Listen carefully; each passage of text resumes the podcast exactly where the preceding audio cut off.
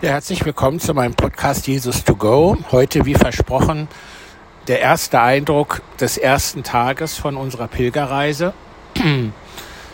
Ja, wir sind in Tel Aviv angekommen, wurden dann ganz freudig begrüßt von der Reiseleitung mit den Worten Herzlich willkommen zu Hause.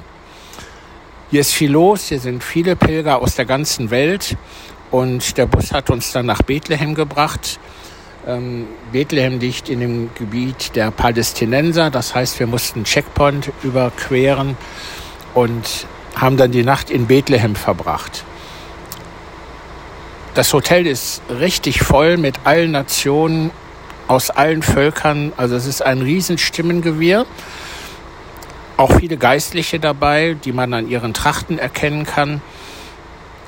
Ja, und so sind wir dann gestern Morgen aufgebrochen, um nach Bethlehem in die Altstadt zu fahren, um die Geburtsstätte Jesu zu besuchen. Ja, auch das ganz großartig. Da kommen Moslems hin, da kommen Christen hin aus der ganzen Welt. Und wenn man in die Kirche hineingehen will, muss man erst durch ein ganz kleines Tor gehen, sich also bücken. Das hat was mit Demutshaltung zu tun.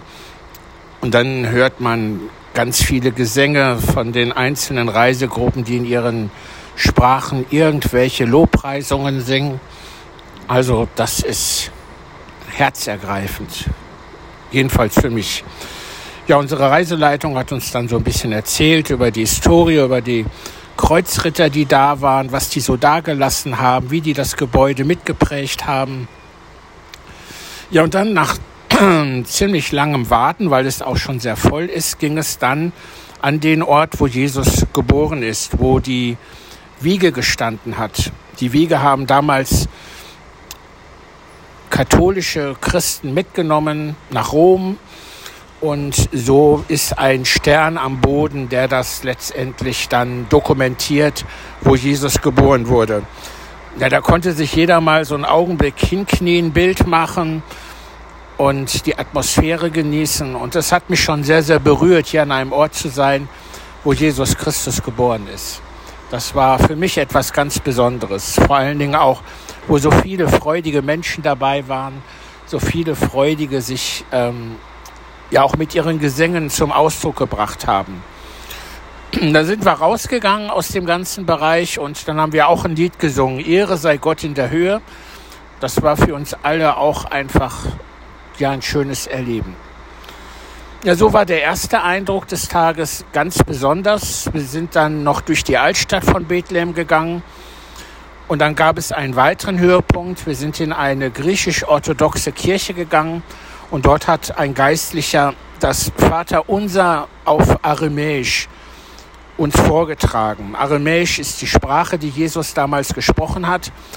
Und ja, eine für uns völlig fremde Sprache, aber das war ein sehr bewegender Augenblick, wie er das so in dem Mundlaut von Jesus vorgetragen hat. Das war für uns alle auch wegen der Akustik etwas sehr Schönes, etwas sehr Bewegendes. Und wir durften dann in der Kirche auch nochmal ein Lied singen. Und somit waren also viele Gefühle da, viel Dankbarkeit, viel Freude, auch jetzt auf die kommenden Tage, auf das, was uns erwartet, ähm, was da noch alles vor uns liegt, wie zum Beispiel Hebron werden wir besuchen. Das ist ähm, neben Jericho einer der ältesten Städte der Welt. Damaskus gehört auch dazu, aber Damaskus liegt natürlich nicht auf unserer Reiseroute und ist auch im Augenblick nicht zu besuchen. Ja, heute Abend oder morgen früh werde ich dann berichten, wie es in Hebron war, wie es ähm, in Jericho war. Vielen Dank, dass du mich begleitest und bis bald.